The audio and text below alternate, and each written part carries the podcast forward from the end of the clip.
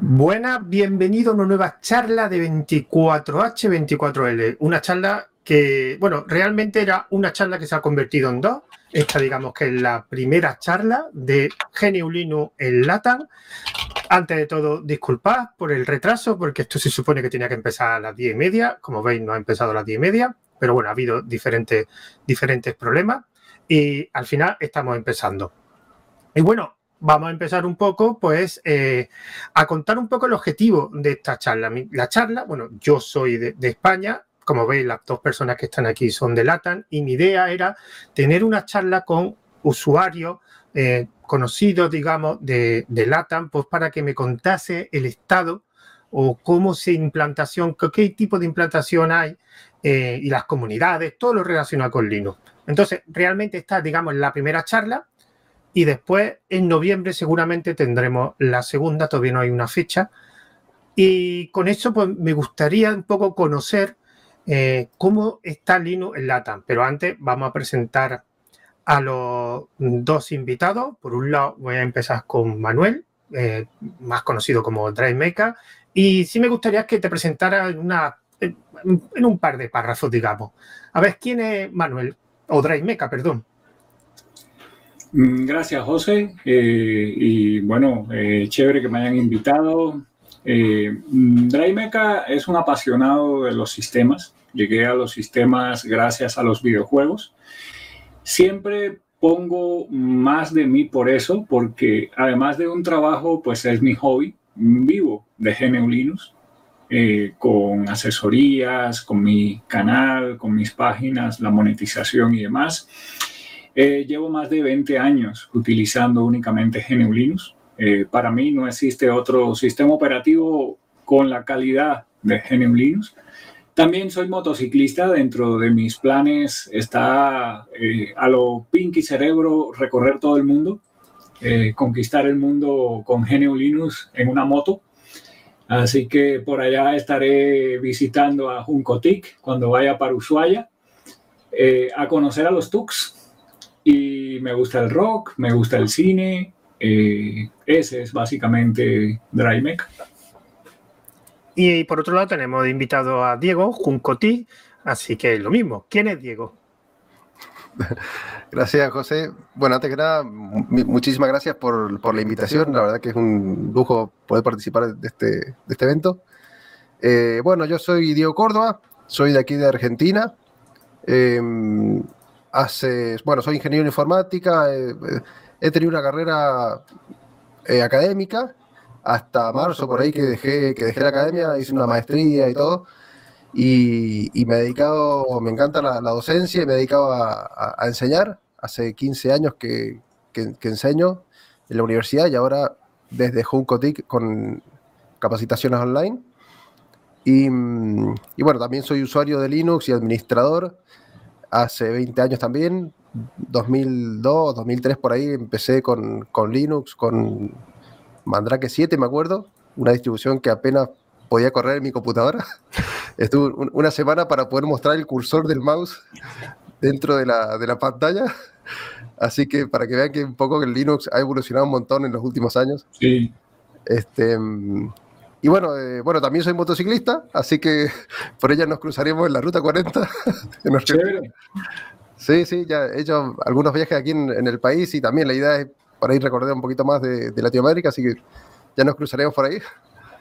Em, y nada, eh, eso es un poco la, la intro. Bueno, vamos a empezar un poco con la charla.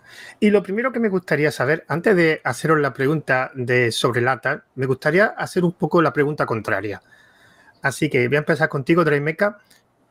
¿Qué conoces de Linux en relación con España? Bueno, de España conozco que hay muchas distribuciones nacidas en España. Una que me llama mucho la atención, por ejemplo, Void. Void Linux me, me gusta mucho. Eh, la he usado bastante y me parece interesante. Eh, también he hecho uno que otro trabajo en España de asesorías. Entonces creo que, España utiliza bastante eh, GNU Linux. Puede que no lo suficiente, pero sí se usa en las universidades al menos. Y tengo entendido que en uno que otro, no me acuerdo cómo le dicen en España, las alcaldías o... Eh, sí, ayuntamiento, ayuntamiento, comunidades autónomas. Exacto. Entonces, pues me parece chévere. El, eh, el, primer grupo de usuarios que mira mi contenido en YouTube es España.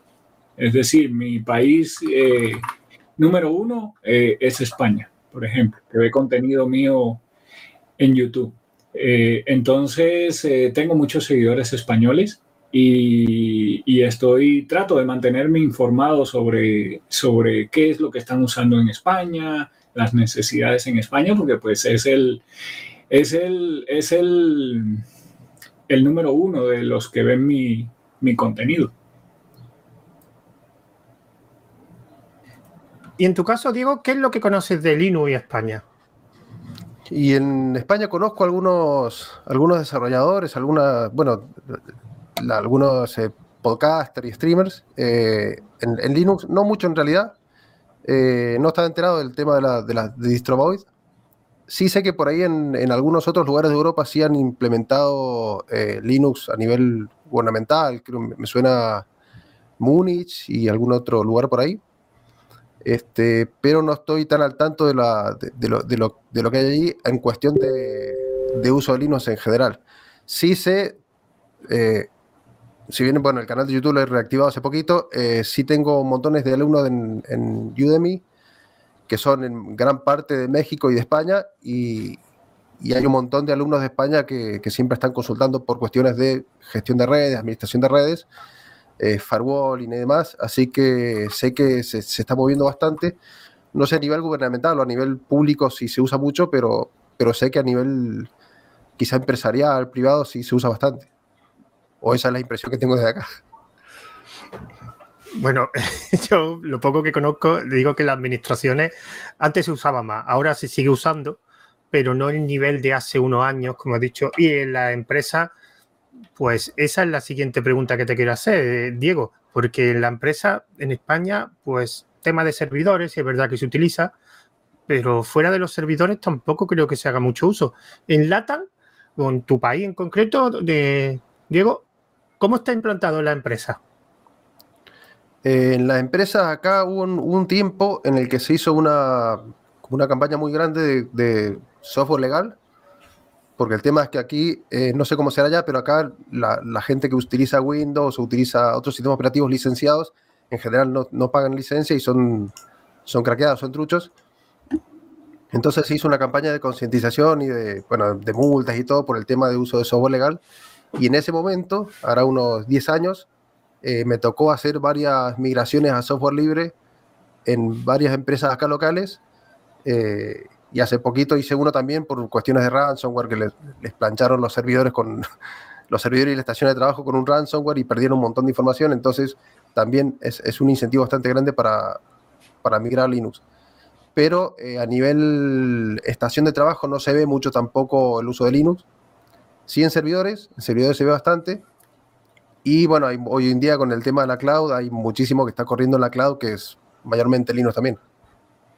Y en tu caso, Drive, tú que, oh, tú de hecho eh, asesoras, así que también podrás decir claramente, sobre todo, ya no es solo la, implantación de Linux, también me gustaría saber la evolución. ¿Ha evolucionado? O sea, cada vez hay más, se ha estancado, cada vez menos. ¿Qué has vivido tú? Bueno, eh, en mi casa hace más de 20 años eh, Linux tiene el 100%. Es decir, yo no, no me interesa eso de que no, Linux, el 2, el 3, el no, en mi casa hace años eh, no se ve banderitas y lo único que tuve de Apple fue un iPod video. Hace como, como 15 años, por ahí está eh, coleccionando polvo porque la batería se le dañó. Todavía funciona conectado a la corriente. Es lo único que he tenido de Apple. Eh, acá en Colombia hay mucha piratería. Creo que eso es un mal de toda Latinoamérica. Aquí hay mucha piratería. Aquí hay una, una empresa que es del gobierno, que se llama Indusoft, por ejemplo, que es la encargada de velar por, por el copyright, por el licenciamiento, toda esa parte legal, ¿sí? Y cada X tiempo hace campañas visitando a las empresas eh, mm, con una especie de inventario donde eh, requieren que eh, les muestren las licencias de los equipos y demás. En esas épocas, Linux tiene un auge increíble, se vuelve muy popular porque todas las empresas entonces corren a formatear sus equipos piratas y colocar Linux, mientras pasa la, la avalancha mirando licenciamiento. Ya después, a los tres o cuatro meses, vuelven a colocar, como, como dice Diego, su, su Windows pirata, eh, y, y, después, cuando, como lo que pasó hace un tiempo atrás acá en Colombia, que piratearon a varias entidades del gobierno, bueno, piratearon no, les metieron un, un ransomware y todavía están llorando. Entonces, no aprenden, no aprenden. Yo hace como tres, a ver, hace como cuatro años eh, me contrataron precisamente en la alcaldía de acá de Bogotá para recuperarles un servidor, preciso, el servidor que les pagaba la nómina. La Virgen. Tenían prisa, ¿eh? Les, tuve que recuperar eso, les tuve que volver a montar. Bueno, eh, me dieron un poco de, de, vía libre, les monté pues un servidor Prosmox, ahí monté varios containers, les monté varios servidores Linux y todo eso. Y eh, por lo menos les dejé eso. Acá, lastimosamente, las empresas mm, usan mucho Windows, eh, no siempre legal. En las casas generalmente también usan mucho Windows, no siempre legal. Eh, Apple es extremadamente costoso. No creo que lo use mucha gente acá, pero siempre encuentra uno que otro que tiene Apple.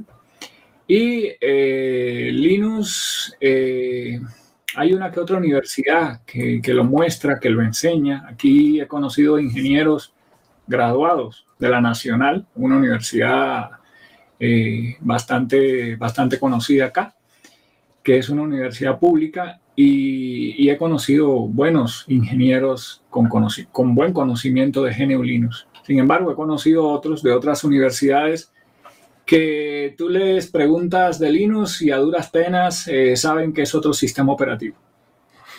Entonces hay mucho desconocimiento lastimosamente. Eh, Microsoft, por supuesto, tiene mucho poder eh, económico y regala las licencias en las universidades, en los colegios y demás para que las personas de ese lugar lo usen y por supuesto, al final lo que terminan saliendo son ingenieros next next yo, yo hay una cosa que.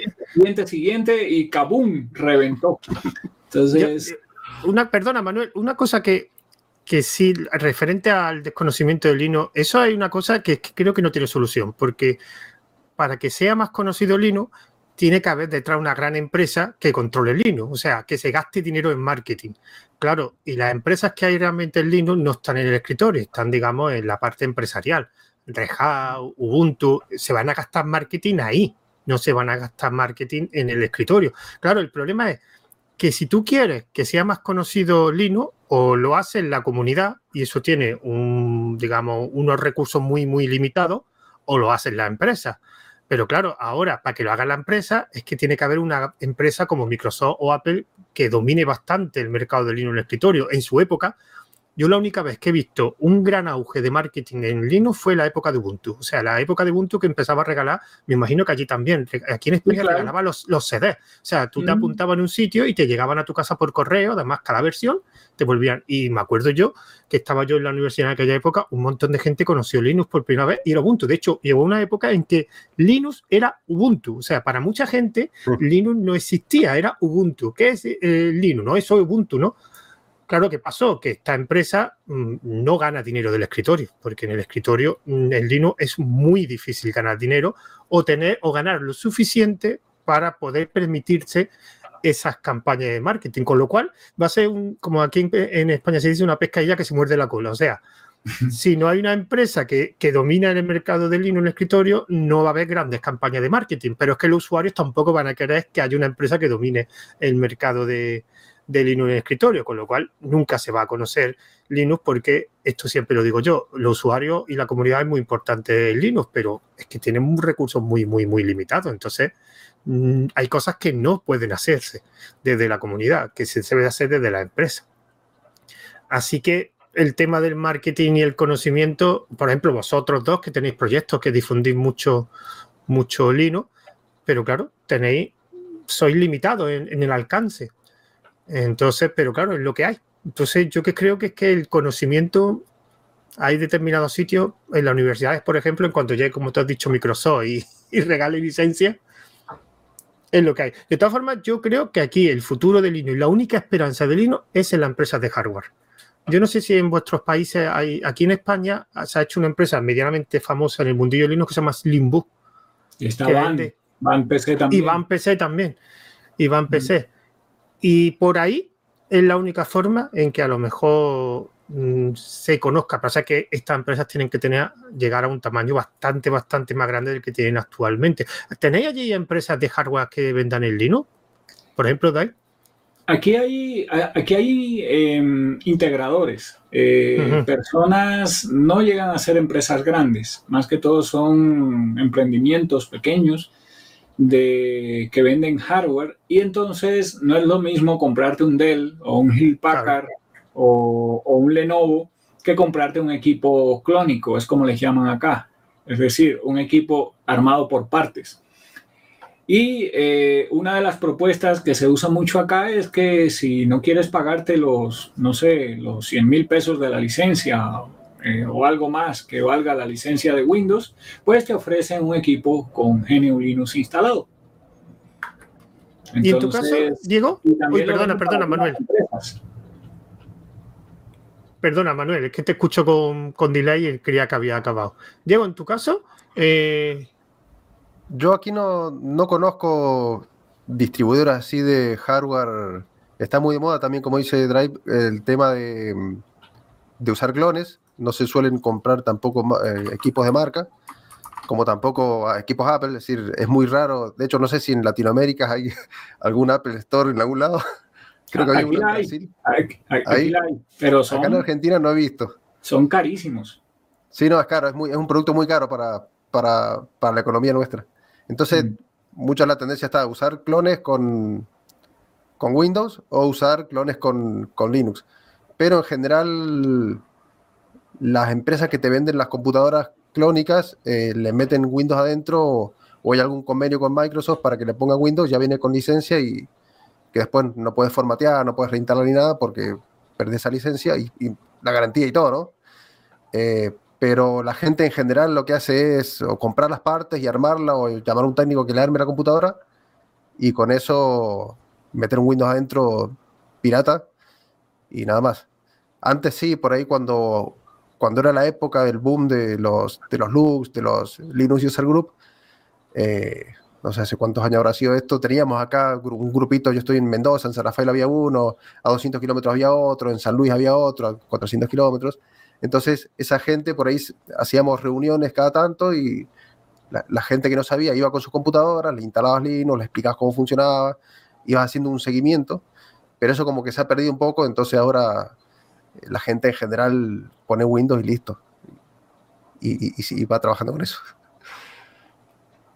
Pero una cosa, hemos, hablado antes de, hacer la charla sobre los grupos de usuarios que yo comenté que aquí en, España han desaparecido bastante, aunque hay algunos enlazados con, o relacionados bastante o asociados con las universidades. De hecho, en la ciudad donde yo vivo hay un, en la, Universidad de Informática tienen un grupo de, de, Linux, de hecho hasta organizan un, evento, que de verdad que un evento que se llama Salmorejo Tech, que la verdad que para ser dentro de España eh, conocido en su ámbito. Y allí, ¿qué ha pasado? Que también han desaparecido, porque aquí, por ejemplo, de grupos de usuarios, yo lo único que conozco más o menos relevante es el de KDE, que de hecho tengo varios conocidos que, mm. participan allí. Allí, los grupos de usuarios, ¿qué ha pasado? Eh, ¿Se sigue continuando ese nicho de grupo de usuarios de universidad? Eh, ¿Han desaparecido también en las universidades? ¿Qué, ha pasado? ¿Qué evolución? Por ejemplo, Diego, que tú has trabajado, me has dicho, en una universidad. Sí, aquí en la, universidad no teníamos grupo. Había uno en Mendoza Capital, que es como la capital de la provincia donde estoy, eh, que estaba bastante ligado a una universidad pública. Eh, entonces por ahí era, era, como un grupo de consultas, tenían lista de distribución de correos y demás, que era, creo que era un Google Group. Y, mm, y bueno, había como varios, varios grupitos así chiquitos en la universidad, sí, usábamos Linux. Yo en las clases mías siempre usé Linux, los servidores estaban montados en Linux por una cuestión también de, de presupuesto, de, si la gente más o menos sabe Linux y lo puede configurar, es súper versátil y súper eh, flexible a la hora de hacer cosas. Eh, de hecho, tienen ahora una, cloud privada que han montado con, con, con Linux todo, con Linux en base, con, ah, ¿cómo se llama el software de, de cloud? ¿Es cloud? algo? No, para procesamiento. Eh, Open, ya me va a salir. Y lo han montado con eso, y la actualizan y todo, y, la están usando en la universidad. Eh, pero no, no hay como un grupo de, usuarios Linux en sí, sino que la gente la usa porque las clases, muchas clases están sobre Linux, se enseña mucho en ingeniería informática, el tema de, de cloud computing y demás, de networking, entonces usan Linux para eso, eh, y lo usan porque está ahí, porque y porque las clases van con eso, pero no, no es porque haya gente, digamos, centrada en el uso del sistema operativo Linux en sí, o porque se junten porque les gustan Linux, o porque usan Linux en sus computadoras. De hecho, muchos lo utilizan y después van a su casa y siguen con Windows como toda la vida, porque lo usan para jugar más que nada. Este, pero no, no hay.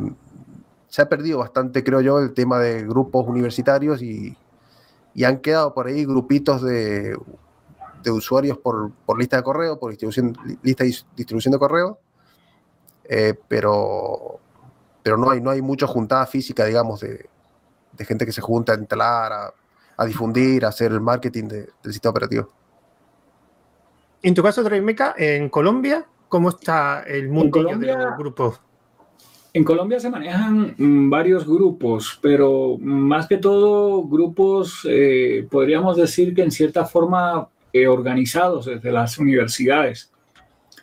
Eh, realmente, mm, como dice Diego, eso, eso, eso ha cambiado mucho, eso eh, cambió. La gente, como ahora, pues con Internet uno no está, no está como tal atado a un único país o a un único lugar, pues entonces uno casi que tiene más contacto con personas de otros países que con las personas del mismo país. Entonces, por ejemplo, yo mm, no participo en ningún grupo de acá de Colombia, eh, tampoco es que conozca muchos, pero bueno, me han invitado a una que otra charla, pero eh, lastimosamente eh, yo vivo pues de mis, de, todo lo que hago por internet y si se me cruza con mis cosas, pues mm, no puedo, porque pues hay que pagar el internet, la luz, el café, la comida, etcétera, etcétera. Entonces, y esas charlas generalmente son charlas gratuitas, son charlas para incentivar a otros usuarios, etcétera, etcétera. Y pues sí, me gustaría participar, pero si se cruza con algo que tengo ya pendiente, pues no puedo. Entonces, eh, casi, que, casi que todo lo manejo vía Telegram. Eh, en Telegram tengo pues un grupo eh, público y tengo pues un grupo privado de la membresía. Y en el grupo público hay gente mm, de todo el mundo. Hay españoles, argentinos, chilenos, bolivianos, cubanos, mexicanos, de todas partes. Y ahí es donde uno comparte más, básicamente. Claro, además yo estoy, yo estoy en tu grupo, que entré en tu grupo porque aparte de para saber quién eras, porque yo tengo que reconocer que yo de Lata no seguía mucha gente en YouTube, yo de Linux no, no sigo, sigo sobre todo algunos españoles y, extranjeros, ingleses, americanos, lo típico. Y una cosa que quería comentar, aquí hubo una época en que, bueno, y eh, Drive lo ha comentado, que, surgieron muchas distribuciones de tipo eh, patrocinadas por comunidades, bueno, administraciones públicas. Teníamos, por ejemplo, en donde yo vivo, había una de las más famosas que era Guadalines, después estaba Lines, que era de una comunidad de Extremadura, además que allí dio hubo una implantación muy grande, pero hubo unas cuantas. Después, claro, por temas políticos, eh, fueron desapareciendo, algunas son mantenidas por, los, por comunidades de usuarios, de hecho algunas todavía, todavía siguen, pero aparte de esas no hay, digamos, en España una, unas distribuciones de Linux tan conocidas, tipo Fedora, tipo Debian, tipo eh, SUSE, tipo...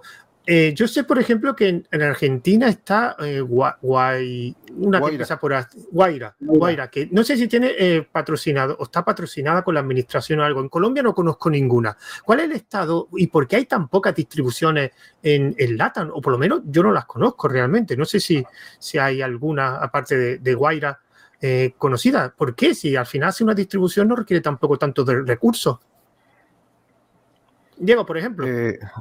Sí, me, se me pianta un lagrimón porque cuando yo empecé con Linux, eh, justamente coleccionaba revistas solo programadores, programadores Linux, Mundo Linux, que venían de España. Y ahí venía el tema, debo tener los CDs todavía de, de la distro que mencionaste recién. Así que, pero están por ahí para, para probar. Eh, bueno, acá, el, acá conozco varias distribuciones. Eh, una Guaira que se utiliza mm. todavía en la administración pública para el plan Conectar Igualdad, esto de una, una computadora por, por chico. Eh, que creo que la última edición lo hicieron en Dual Boot con Windows, porque bueno, está Microsoft ahí también haciendo convenios con, el Estado y todo este asunto. Pero White está basada, creo que en Debian. Y hubieron varias. Una de las primeras que surgió es Ututo, aquí en Argentina, también en una distribución salteña, eh, que creo que ya se, cerró. Eh, pero era una distribución, creo que hecha de cero directamente. Y después el resto son todas distribuciones remasterizadas de otras distribuciones.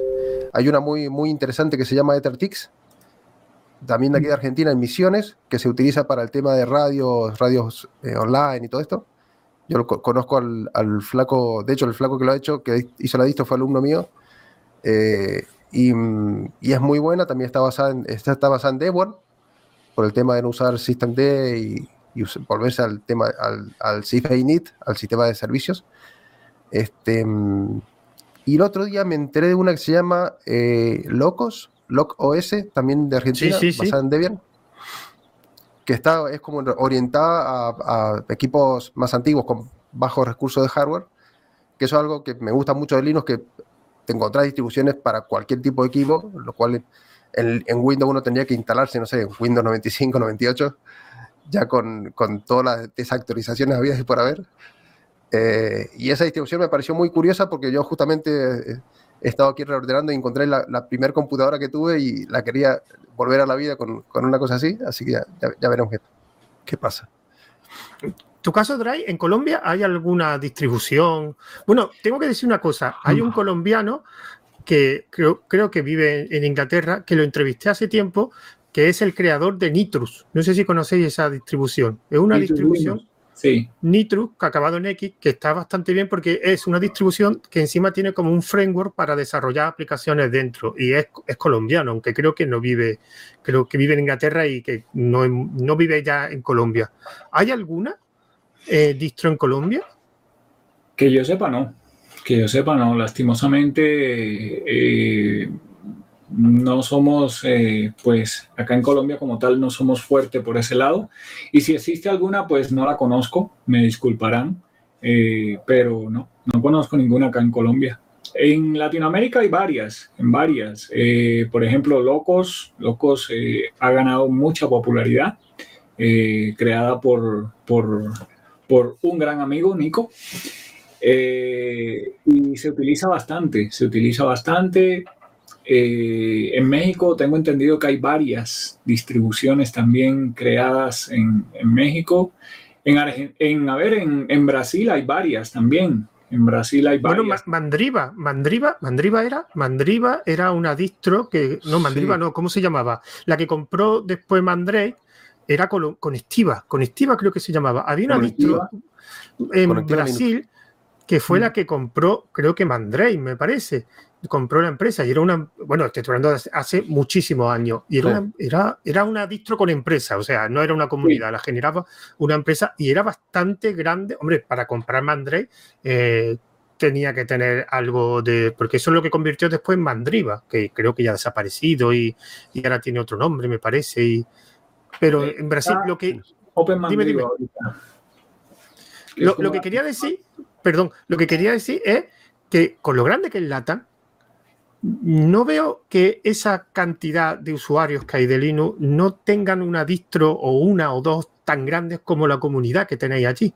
Entonces, no sé por qué pasa eso, porque soy muchos países, porque no hay realmente después comunicación entre países. ¿Por qué puede pasar? ¿Por qué no? Porque Brasil es verdad que tuvo una distro bastante grande, pero también es muy grande. Eh, Brasil, yo creo, yo creo que, que, hay un problema económico, más que todo. Pero si no requiere tanto recurso una distribución, ¿no? No, sí, claro, sí, claro. Es que de entrada, el tiempo que tú vas a dedicar, tu tiempo vale. El tiempo de cada uno de nosotros vale. Es tiempo que dejamos de usar para otra cosa, ya sea para trabajar, para ganar o algo de eso, lo estamos dedicando a una distro. Por eso yo admiro mucho a Nico que mantenga pues una distribución. Entonces, ya muchas veces ya me lo han preguntado, ¿cuándo va a salir Drive Mecha OS? Y yo le dije, pues el día que ya eh, financieramente yo me sostenga todo eso y, y, pueda tener para dedicar tiempo. Mientras tanto, no puede ser, porque si voy a hacer algo, lo voy a hacer bien, no lo voy a dejar a medias. Y entonces, crear una distribución... perdona, una pregunta que has dicho ese. Mm. Si alguna vez existe Drive OS, ¿va a ser eh, algo relacionado con comunidad o con una empresa detrás que de servicio? ¿En qué, ¿De qué ámbito, qué variante escogería? Eh, ¿Algo libre, comunidad? Yo digo de que yo soy Zoila. Soy quien programo, soy quien muestra en redes sociales, soy quien lo publico, soy quien lo programo, soy quien. Entonces, no. Comunidad de uno. No espero por una empresa. No espero por una empresa. Entonces, pues, ojalá, ojalá que alguna empresa pues, pues se interese, ¿no? Pero... No, no, no, no, no, perdona, me he explicado mal. No es que una empresa se interese, sí que montaras tipo una distribución de Linux como una empresa detrás para dar servicio tipo Ubuntu, pero en más pequeño, o sería algo enfocado más a la comunidad, o sea, algo que fuera libre, algo que fuera... Esas son, porque para mí las distribuciones ah, siempre llevan dos variantes, tipo comunidad Debian o tipo más empresa Ubuntu. Entonces, claro, también requiere recursos diferentes, pero también una filosofía. Entonces, yo creo, que yo, creo que yo haría un mix entre empresa y comunidad, porque la comunidad es muy romántica, muy bonita, muy hermoso, todo rosado, moradito, de colores, y cuando tú les dices que se metan la mano al bolsillo, ahí desaparecen todos. Entonces, la empresa tiene el poder económico y si tú no tienes cómo solventarte, cómo sostenerte, eso se queda en puro romanticismo. Entonces hay que, hay que ver cómo monetizar para poder pagar el servidor, para poder pagar el dominio, para poder, para, eh, para poder pagar a programadores. Eh, todo, lleva un, eh, todo lleva un costo, todo lleva un costo. Entonces, por eso yo digo de que por el momento no lo tengo planificado, no lo tengo pensado porque a duras penas eh, pues puedo vivir yo, entonces voy a, voy a dedicarme a hacer una distribución. Entonces es complicado. Puede que allá en España, no sé, Alemania, por allá por Europa tengan, no sé, la parte económica sea diferente y por eso veamos más distribuciones o a las universidades les interese tener más distribuciones y patrocinan a esos programadores para que hagan distribuciones. Pero acá en Latinoamérica creo que es totalmente diferente. Entonces, por eso creo mm, personalmente que por eso no tenemos tantas distribuciones. De todas formas, aquí el boom de las distribuciones fueron porque había una administración pública detrás apoyando, no eran porque después... Por eso, pero de ahí era que venía pues eh, el dinero, ¿cierto? Claro, claro, claro, evidentemente. El dinero, los recursos, los trabajadores y lo que pasa es que algunas de ellas sí tengo que decir, eh, porque claro, eh, lo que tú has dicho tiene razón en el parte de la comunidad, pero también es verdad que depende de la comunidad, porque, por ejemplo, yo sé que algunas de estas distros eh, de las comunidades autonómicas, de estas que se separaron por cambios políticos y todo eso, las mantuvieron porque parte de la gente que las mantenía eran, no sé cómo se llaman en vuestros países, pero aquí eran funcionarios, o sea, trabajadores de, de las administraciones públicas, que claro, por horario, por dinero, por tiempo, tienen más libertad. Por ejemplo, yo sé que hay algunas distros que las mantienen muchos profesores. De hecho, creo que Guadaline en Andalucía está más o menos mantenida por un conjunto de, profesores, que son gente también que, entre otras cosas, claro, tienen un poco más de tiempo, más estabilidad económica y entonces se lo, se lo pueden permitir y aún así van a duras penas. En tu caso, eh, Juncotic, ¿cómo sería Juncotic OS? y coincido bastante con, con Drive por el tema de, del financiamiento. Eh, me gusta mucho el tema de la comunidad, de hecho soy fan de, distros como Debian y siempre como que le escapé un poquito a distros más comerciales como Ubuntu, como Red además. Voy, voy casi siempre a, lo comunitario. El tema es que eh, hacer una distro comunitaria también va a requerir que se meta mucha gente a trabajar en eso, no, que no lo haga una sola persona y eso también va a requerir que haya una coordinación de desarrollo, de decir si incluimos tal cosa, si no lo incluimos, y eso también es mucho trabajo y, y si uno por ahí no tiene los recursos económicos para, para dedicarle tiempo a eso, eh, no lo va a hacer y va a tener que andar contratando gente y tampoco lo va a poder hacer. Así que sí, o sería un mix o, o sería una distro orientada más a lo comercial. ¿sí?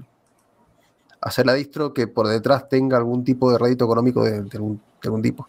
O para brindar servicio, para usarla en algún tipo de, no sé, infraestructura para hacer X tarea, etcétera. Pero que por atrás tenga servicios pagos. Porque si no, no es imposible mantener. Exacto. Porque una cosa que, porque esto es un debate que yo he tenido muchas veces con mucha gente en los grupos, sobre todo de Telegram de, de Linux, que es eh, la animadversión que tienen muchos usuarios a la entrada de empresas en el desarrollo de, de Linux o, de proyectos de Linux. Me acuerdo, por ejemplo, Audacity, cuando simplemente entró una empresa a ponerle una nómina a los desarrolladores de Audacity, simplemente. Que, y a partir de ahí surgieron Ford y surgieron... Eh, pero, ¿por qué los usuarios de Linux no se dan cuenta que alguien tiene que pagar la factura? y que tú puedes mantener un proyecto de forma gratuita, mm. por amor al arte, eh, un tiempo limitado. O sea, porque si después no saca algún rendimiento económico, ¿cómo lo va a hacer? después hay casos como Debian, pero Debian yo creo que es una excepción, porque es lo que ha dicho Diego, hay tanta gente involucrada y también organizada, pero es que no hay otra Debian. Es que si tú te pones a poner otra distribución de Linux basada en comunidad tan grande como Debian, no existe. Todas las demás hay un creador o una empresa o algo. ¿Por qué esa manía anima inversión a, a, que toda empresa que entra en Linux es mala? Que posiblemente sí, pero, pero entonces, ¿cómo lo hacemos? Por ejemplo, Mecha. Yo creo, yo creo que la época que nos ha tocado vivir es una época muy curiosa. La gente habla una cosa y piensa otra, lastimosamente. Eh, muchos de los que atacan a los que queremos monetizar nuestro contenido para poder vivir, porque no es que nos vayamos a volver millonarios con esto.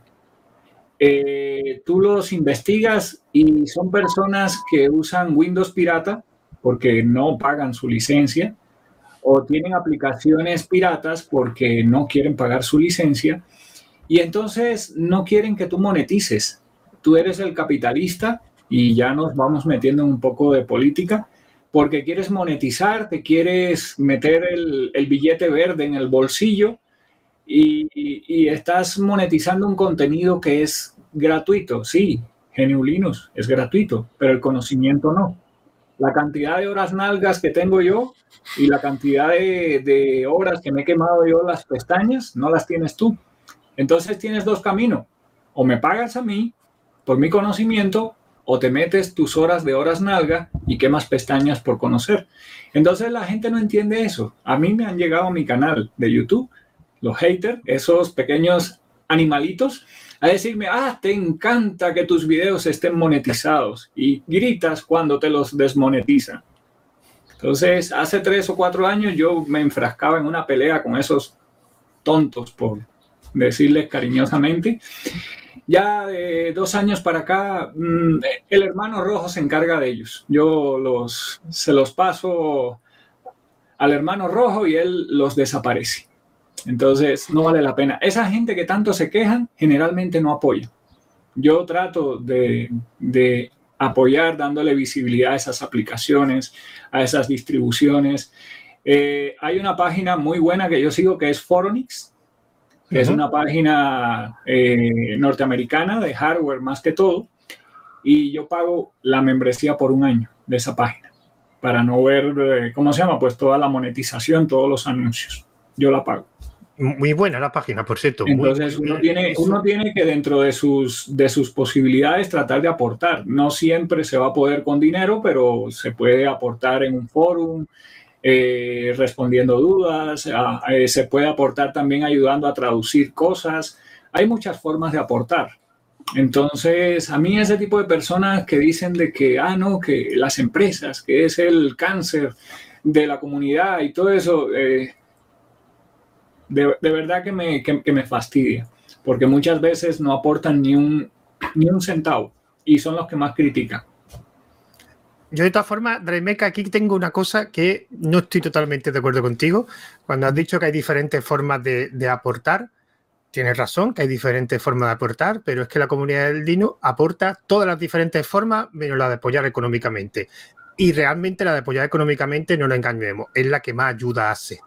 O sea, ah, tú, puedes tú, puedes traducir, tú, porque por ejemplo, yo siempre digo que la comunidad de Linux es mucho de difundir y poco de pagar.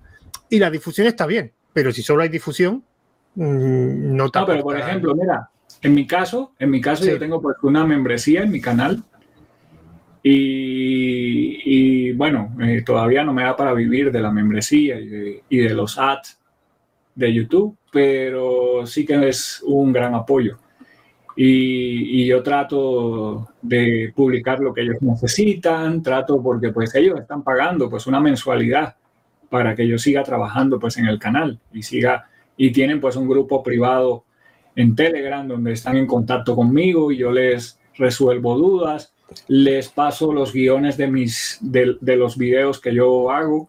Eh, ¿Quieres ver una, una una forma en que muchos se van de mi canal cuando entran a mi canal y ven que yo coloco pues un, un guion por donde voy haciendo todo el video y ta, ta, ta, ta, ta, ta, y al final pues me preguntan, oye, ¿me puedes compartir el guion?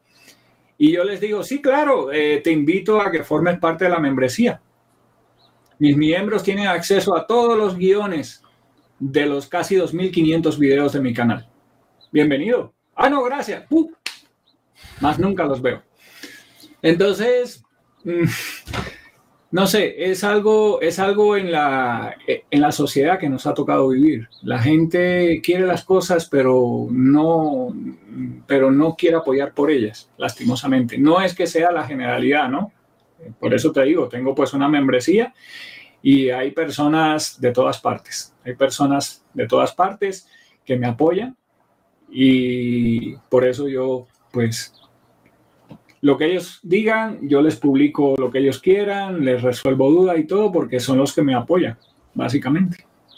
Y yo aquí una cosa que quería dejar, ya no es solo el apoyo como forma de vida, porque yo, por ejemplo, este, este año he empezado también algunos de mis contenidos de, de Linux a, a, monetizarlo, pero yo no es por tener, a lo mejor espero que en un futuro pueda tener un ingreso que me permita solo vivir eso, es simplemente para para mí también la monetización es un factor motivante. O sea, yo estoy haciendo algo que está recibiendo gente y alguna gente me ha dado algo a cambio.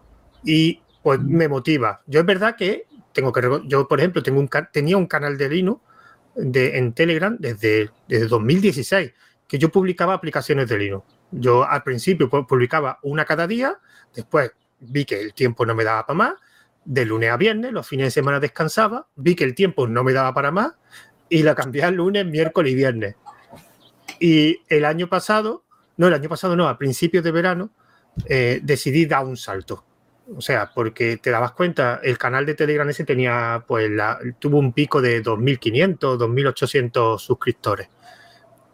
Y yo es verdad que ponía donaciones, enlaces afiliados, pero no daban nada. Entonces llegó un momento que dije, yo no me apetece estar dando más contenido gratuito y gastando tiempo que ese tiempo, por ejemplo, no está, no lo estoy teniendo con mi familia o con otras cosas. Mm. Y decidí eh, poner una suscripción. No una suscripción, porque al principio es verdad que fue mensual, pero lo hice, lo, lo gestioné muy mal. Al final es una suscripción anual. O sea, con el dinero que están pagando no, no es el tiempo, el esfuerzo, pero sí es un factor motivante evidentemente, de los, de los 2.500 se convirtieron en 18 suscriptores, porque el canal se convirtió en privado, evidentemente. Y, ahí sigo, porque es motivante de que alguien, aunque sea anualmente, te pague. Es verdad que el contenido que doy va en función de lo que están pagando. O sea, tampoco es como tus vídeos, tres mecas que requieren mucho, mucho esfuerzo. ¿no? Lo mío es hacer unas pequeñas reseñas de publicaciones de aplicaciones de Linux y que la gente también tenga acceso a todas las que he publicado, que yo habré publicado como más de mil aplicaciones de Linux a lo largo de desde 2016. Pero lo mío, por ejemplo, es factor motivante, no, no porque no, claro, porque a mí me hace gracia porque últimamente he estado conociendo gente que vende audiocursos yo tengo un audiocurso, pero no es de Linux, es de otro tema, aunque voy a lanzar uno de Linux. Y una de las personas que entrevisté, él hizo un audiocurso sobre técnicas de lectura, o sea, para incitarte a, leer libros, y él sabía que yo tenía uno de Telegram. Y dice, oye, ¿te importa si lo intercambiamos y así nos damos feedback? Y me hizo mucha gracia porque mi curso de, de audiocurso de Telegram son 20 euros y el suyo son 55 euros. Claro, yo me quedé, digo, ostras, y nos dijimos cuánto vendíamos y él vendía como 40 veces más que yo. Y el suyo era un audiocurso que después está bien, está curioso, pero un audiocurso para incitarte a leer. Y el mío era un audiocurso para aprender a usar eficientemente Telegram. Ahí me di cuenta de que hay otro motivo muy importante que son las comunidades. Que en otras comunidades pagan porque yo también conozco gente que vive del SEO, del marketing, que tiene comunidades y, y, dan dinero sin problema. Y, me sorprende, digo, es que vosotros, claro, después me viene, es que esto tienes que, para vender, tienes que hacer esto, esto. Digo, no, no, no, perdona, es que tú lo tienes más fácil que nosotros. Es que depende también del nicho, ¿no? Exactamente. Es que, es que es que tú no tienes, tú no es que no os podéis imaginar, la gente de marketing, de SEO, de storytelling, no os podéis imaginar lo fácil que lo tenéis en algunas cosas que el resto no. Voy a, voy a saltar a Diego. Diego, tú tienes una página web de formación, ¿no? Que, que, das, que das cursos, ¿no? Exacto, exacto, Jumutic.com. Está hace un montón, en realidad, del 2016. Yo vengo del 2011, en realidad, dando capacitación online y, y con, con, otra empresa aquí en Argentina y después como siempre estuve en la, en la universidad. Y desde el 2016 estoy con esa página que la he dejado un poco dormida los últimos años porque he estado haciendo mi tesis de posgrado. Y ahora la terminé el año pasado y, y, renuncié también a la, a la, universidad, entonces ahora estoy full time con eso, estoy reactivando el canal de YouTube, los cursos y todo. Y comentando un poquito lo, lo que decía Drake recién, el tema de que la gente quiere todo gratis, eso también me ha pasado con los cursos. Tengo cursos ahí subidos también de esa época eh, y también es como que haces un curso de Linux y como Linux es gratis, ¿por qué no le das también el contenido gratis a la gente?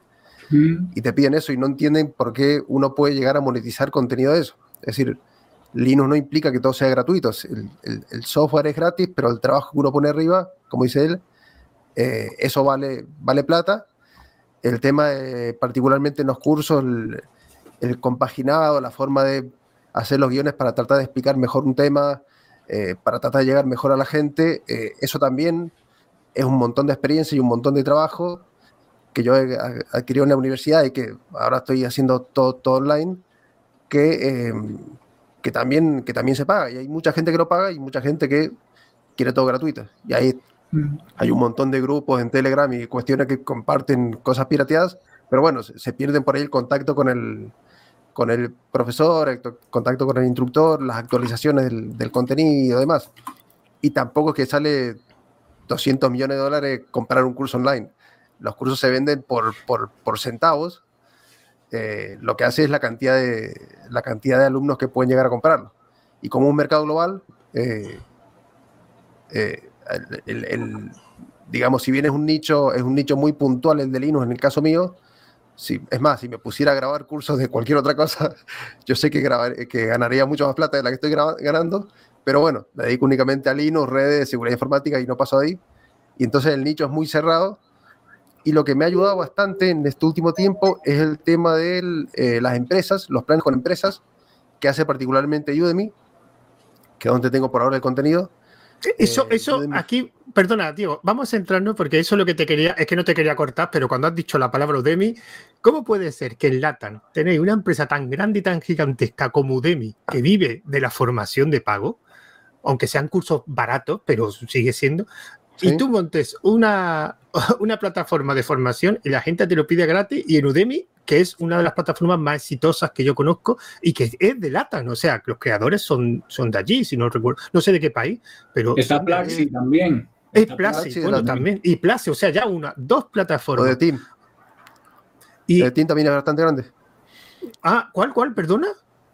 ¿Es de Team? Esa no la conozco. Esa, no la conozco. Ah, no, eh, esa no la conozco. Esa, sí, yo, he estado en, algunas charlas con, con, con, la gente. Udemy creo que es de Estados Unidos. Sí, creo que eh, es norteamericana. Sí, pero está muy implantada en LATAM, porque yo recuerdo haber visto, bueno, yo de hecho he pagado cursos de, de Udemy y había una proporción gigantesca de gente de LATAM que, que creaba cursos de, de, Udemy. Y de hecho, aquí creo que una vez entrevisté a uno que también, a varios que han, han tenido cursos de, de, de Udemy y me sorprende porque yo pensaba que estaba muy implantado no solo la creación, sino también el pago, que la gente pagara por Udemy en Lata. No, no sé si es que solo crean, solo crean cursos y después no, no, pagan. Es que, hemos conversado ya varias veces, José. Em, la gente no entiende que si tú quieres internet, tienes que pagar por el internet. Si quieres tener corriente eléctrica, tienes que pagar por la corriente eléctrica. Pero entonces viene Diego y tiene un curso que te puede ayudar a entender algo y te lo va a vender y no, no, no, no, que yo le voy a estar comprando a Diego un curso. No, no, no, no, no, no, yo no voy a pagar por eso, pero sí paga por el internet, paga por, por la corriente eléctrica. Entonces tiene un problema con las prioridades. Y es complicado, es complicado. Ya, ya, pero me sigue sorprendiendo que haya un mercado tan grande en LATAM de ese tipo de cursos. Y yo pensaba que el mercado también era grande de, gente que paga el Udemy, porque Udemy tengo que reconocer que hay mucha gente que, compra cursos. Yo he tenido dos o tres cursos, ¿verdad? Que estos cursos que son de ofertas permanentes, porque me hace mucha gracia de, no sé cuánto eran, 4,99. No sé allí en vuestros países cómo es, pero en, en España es 4,99 euros, oferta y después pasa seis meses después y sigue estando a 4,99. Eso, es, esa técnica me, resulta. Pero bueno, estás pagando 4,99. Eso, sí, van modificando las políticas de precio y todo. Ahora creo que han hecho otros cambios también con, con políticas de promoción y demás. Eso lo van actualizando. Bueno, y Plasi, eh, es verdad que Plasi es latinoamericana completamente. Los creadores, no sé si de qué país es, pero y Plasi es otra plataforma también muy fuerte. Y, y no entiendo, no entiendo. Si yo pensaba que el mercado de formación estaba más desarrollado en, LATAM. Bueno, y en los canales de YouTube, vosotros sois un ejemplo, soy mucho de crear muchos vídeos relacionados con cualquier temática. O sea, no sé si conocéis el chiste de aquí en España se dice, tú quieres aprender algo, seguro que un latinoamericano lo ha hecho en un canal de, de YouTube. No sé si, si, eso lo sabíais, pero yo tengo que reconocer que yo tengo que reconocer que hay algunas cosas que yo he querido aprender, pero tan simples como un nudo de corbata, porque yo no sabía hacerme los nudos de corbata y había un latinoamericano que me había hecho un curso de cómo se hacía un nudo de corbata. Y, yo, y es curioso, ¿eh? hay de todo, hacéis una, tenéis una capacidad. Yo creo que, no sé si esto me lo diría si es verdad, ¿no? Tenéis, entre comillas, menos vergüenza que los españoles. A los españoles le, le cuesta mucho eh, expresarse en público. Y por lo que yo sé, vosotros os cuesta menos. O sea, de hecho, vosotros dos sois dos, youtubers. Simplemente ponéis la cámara y aunque técnicamente no salga bien, aunque técnicamente no esté muy bien producido, pero lo hacéis directamente. Y en España eso cuesta mucho. En España todo es un proceso. Todo es un proceso. Eh, aquí donde me ves, al principio yo era tímido y, a veces pues me, me, costaba llevar como la conversación, como el, como el hilo de lo que yo quería mostrar.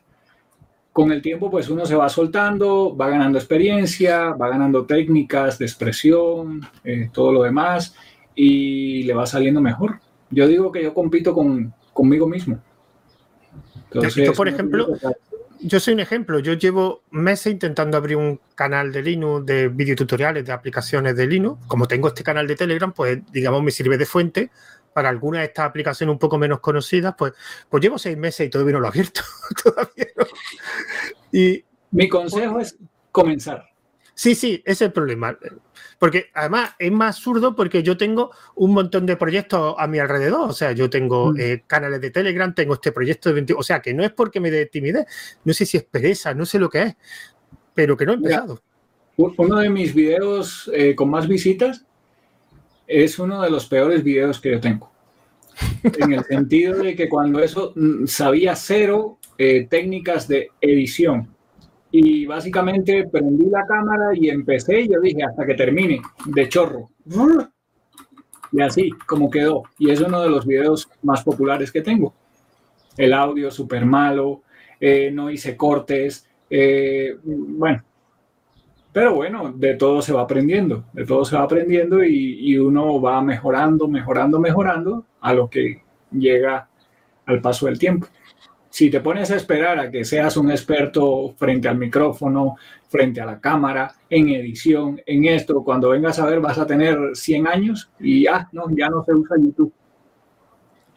Yo, el problema que tengo es la edición de vídeo, que me da, que después a lo mejor no hay que editar tanto, pero me da mucha pereza. ¿Y tus comienzos cómo fueron, Juncoti?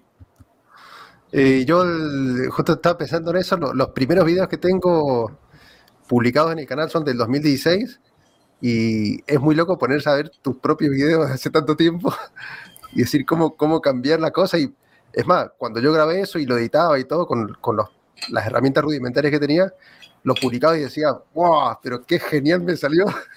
y ahora lo ves y, y me ha pasado algo parecido que Drive Mecha. Eh, tengo uno, un par de videos que también lo grabé así hace un montón, con poca edición y todo, y son los que más visitas tienen, porque es sobre TCP sobre sniffer de tráfico de red y cosas de esas, y la gente lo busca, AWK también. Eh, son cosas que la gente busca bastante y todavía me siguen dejando comentarios y todo, pero, pero están ahí con un audio horrible, con, con pantallas pixeladas y cuestiones de esas, y, y, ahí, y, ahí, están. Este, y bueno, yo, yo empecé en el 2000, 2011 eh, con cursos en línea y los primeros videos que tengo de cursos en línea era una terminal así grande con letras gigantes y mi carita chiquita abajo que se había cuatro píxeles que se iban moviendo porque no había, no había ancho de banda, tenía un mega, de, un mega de subida en la conexión, así que tenía que reducir, era todo, todo en vivo, reducir los, la, calidad de la imagen y todo. Y, la gente súper agradecida con lo que le estabas dando, con, con, con las herramientas que uno podía llegar a enseñarle, con las técnicas, con lo que uno había aprendido trabajando y demás. Este, así que esos son un poco los, los comienzos míos. Y bueno, uno después siempre tratando de ir a lo mejor, de decir, ok, saqué esto, analizar cuando, hace, cuando subís un video, cuando subís un curso o algo, analizar qué es lo que te pareció bien, qué es lo que tuvo más o menos, tratar de mejorarlo y la siguiente vez eh, hacer los cambios para ir mejorando un poquito. Pero, como dice Ray, es cuestión de ir grabando y ir haciendo cosas y publicando y haciendo porque si te quedas pensando que querés hacerlo perfecto, no lo vas a hacer nunca. Te vas a quedar ahí dando vueltas sobre, y le cambiaría esto, y le modificaría esto, y le agregaría este efecto, y no sé qué, pero si no lo haces, no, eh, nada, no, no, puedes, no puedes agregar ningún efecto, ningún, no puedes aprender nada. Ah, quedó ahí, quedó acá adentro. Bueno, vamos a cambiar un poco de tema. Vamos a ir a una cosa que, de hecho, es uno de los motivos por los que invité a vosotros. Porque hay una cosa que en Linux siempre se habla y es la comunidad, la comunidad, la comunidad. Mi pregunta es, yo conozco la comunidad de España, la de LATAM la conozco de vista, como digamos, a lo lejos. Conozco algo de las comunidades anglosajonas. ¿Vosotros pensáis que las comunidades son diferentes o tienen algún, digamos, punto en común o son totalmente diferentes? O sea, no sé si conocéis la comunidad española bastante como para opinar, pero ¿creéis que la comunidad de y la de España es diferente o incluso la de LATAM diferente, es diferente en función del país? Por ejemplo, Dai. Yo creo que somos muy parecidos. Eh, pues la ventaja que tenemos es que hablamos el mismo español, con uno que otro modismo, dependiendo del país, pero todos nos entendemos pues en español.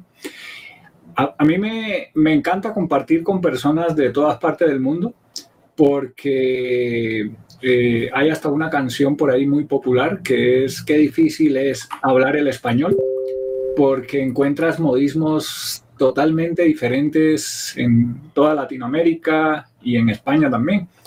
También la forma de pensar, la forma, las costumbres varían mucho Y las comunidades, pues en ciertas formas eh, son parecidas, son parecidas. En mi grupo público en, en, Telegram hay personas de todas partes y creo que, creo que más o menos nos expresamos muy parecido y tratamos pues siempre desde el respeto, por supuesto, tratamos de, pues, de llevarnos bien. En mi grupo, por ejemplo, yo, yo tuve que colocar pues un reglamento como tal para, como dicen por ahí, que el desorden sea con orden, porque es que cuando crece un grupo, cuando crece una comunidad, eh, mm, comienzan a llegar personas que muchas veces no son buenas para estar en comunidad y dañan entonces la relación de la propia comunidad, dañan la, buena convivencia, por así decir de la comunidad.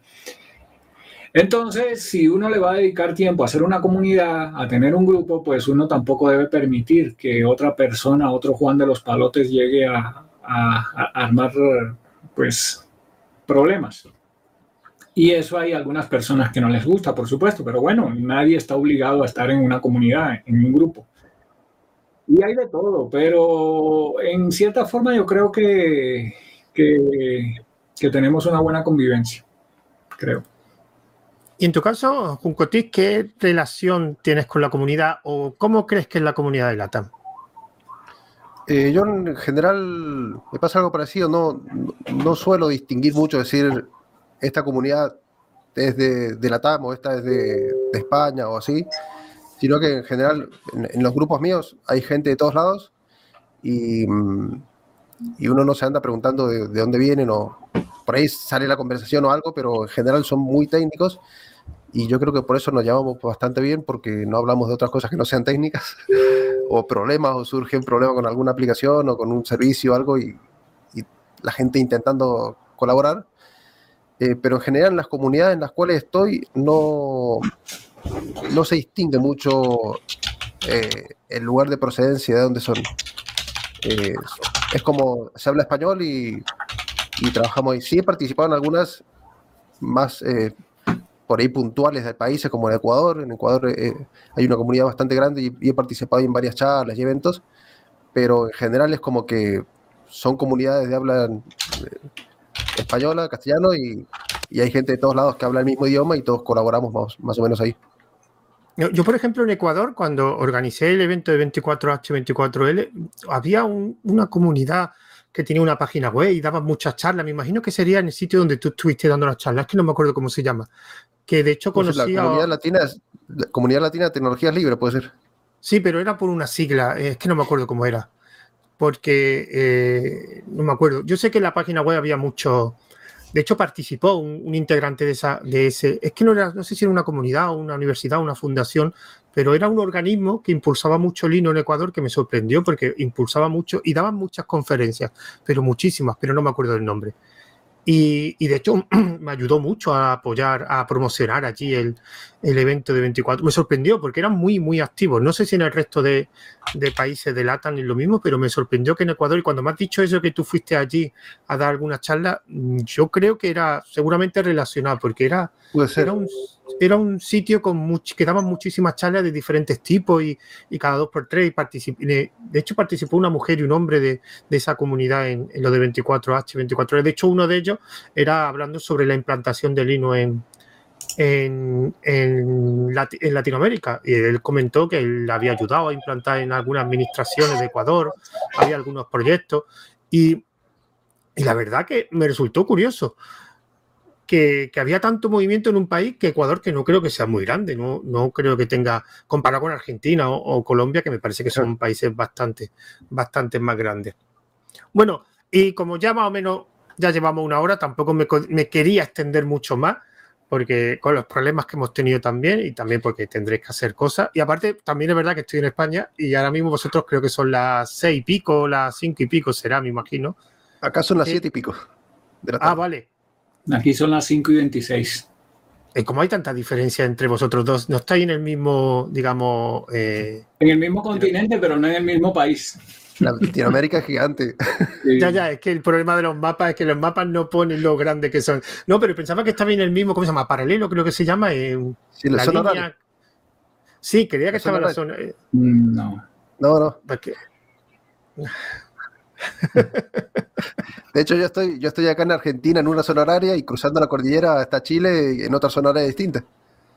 Claro, pero el problema de Argentina es que en el mapa no las ves tan estrechas. Que, y España parece bastante más ancha que Argentina, que me imagino que la anchura de, de Argentina será bastante más grande de lo que se ve en el mapa, porque aquí no tenemos apenas diferencia horaria. Entonces, tú Claro. te has medido en lo, en lo ancho, porque al- yo sé que es muy larga, o sea, muy alta, muy de- la longitud de norte a sur es bastante, bastante grande, ¿no? Sí, son 5.000 y pico Claro. kilómetros. 5.000. Bueno, la ruta 40 va de norte a sur y son Y 5.000. Aquí, aquí, claro, aquí- aquí en España creo que son 800, 900 kilómetros.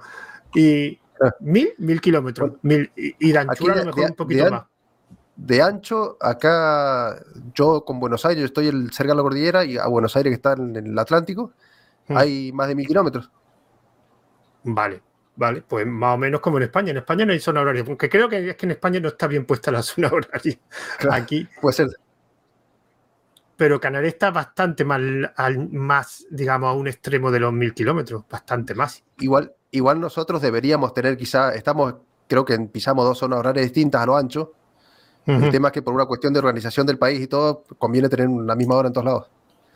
Vale, vale, vale, vale. Bueno, que ya, o ya por último, lo que me gustaría es lo típico, que hagáis un poquito de spam y promociones y dónde os podemos, dónde os podemos ver. Así que, por ejemplo, Juncotit, ¿dónde te podemos localizar? Yo estoy en juncotic.com, el sitio ese, ahí, ahí tengo todo- todos los enlaces de redes sociales, del grupo, hay un canal de Telegram, me pueden buscar también como arroba juncotic ahí, es el canal que tiene un grupo asociado. Eh, ya voy a crear después grupos con, con topics y todo esto porque tengo el grupo asociado con el canal y como está asociado no puedo crearlo todavía. Pero juncotic.com, el canal de YouTube que lo han publicado ahí en, en el chat, Juncotic también.